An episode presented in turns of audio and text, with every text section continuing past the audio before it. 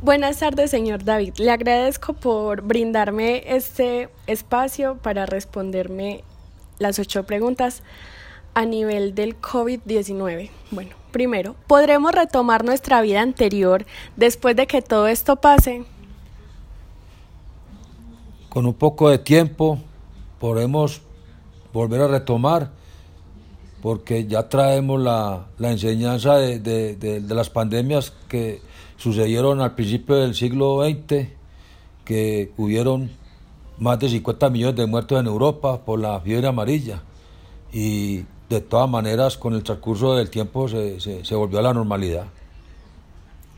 ¿Crees que quedará algún temor para después volver a convivir socialmente como lo hacíamos de manera habitual?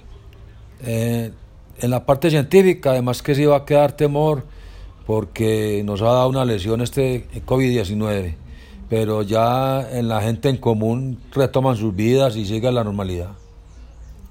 ¿Será posible que después de esta crisis no haya tanta corrupción, ya que con todo lo sucedido quedaron muchas verdades al descubierto? Pidámosle a mi Dios bendito que el pueblo se concientice y tenga eh, visualizados estos congresistas y estos senadores tan corruptos y no los vuelvan a elegir. Es la esperanza que tenemos todos. ¿Piensas que el gobierno ha tenido un buen protocolo para manejar la situación actual? El gobierno simplemente se ha dedicado a apagar incendios porque tuvo una semana de retraso en haber tomado las decisiones de haber cerrado fronteras y haber tomado las, las decisiones. El, el, gobierno que está haciendo sigue apagando incendios. ¿Y quién va a pagar los platos rotos? Los, los, los, eh, todas las personas de los estratos bajos. Vamos a pagar los platos rotos. ¿Crees que después de la pandemia sea posible que las grandes, micro y, y pequeñas empresas puedan recuperarse y volver a la normalidad?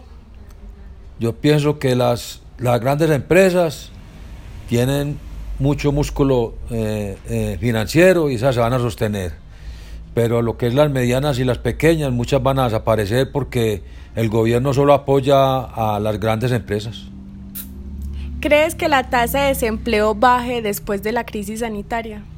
Antes de la pandemia estábamos manejando, según el DANE, el 10.5 o 10.7 o algo así del desempleo. Ahora con esta crisis tan aterradora a nivel mundial, el desempleo se, disparó y va a ser muy difícil que, en, que en, 10 o 20 años volvamos otra vez a la normalidad, porque vuelvo y repito, la clase trabajadora es la que va a sufrir todas las consecuencias, vamos a sufrir todas las consecuencias de la pandemia.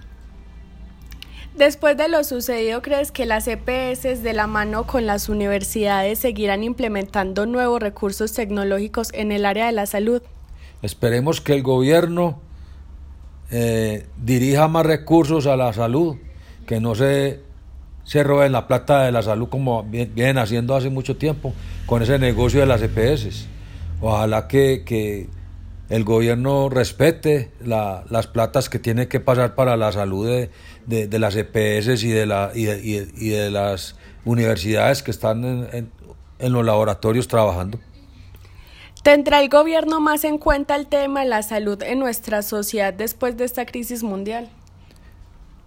Esperemos que, que el gobierno se concientice y a raíz de esta lesión tan grande que nos está dando el COVID-19, pues eh, haya más aperturas de, los créditos para la salud y, para, y, que se, y que le paguen a las EPS y que las EPS le paguen también a, los hospitales, porque ese es el problema de la salud en Colombia, que la salud la, privatizaron con la ley 50 y la ley 100 y, entonces ya unos privilegiados tenemos la salud y mucha gente del común no tiene salud.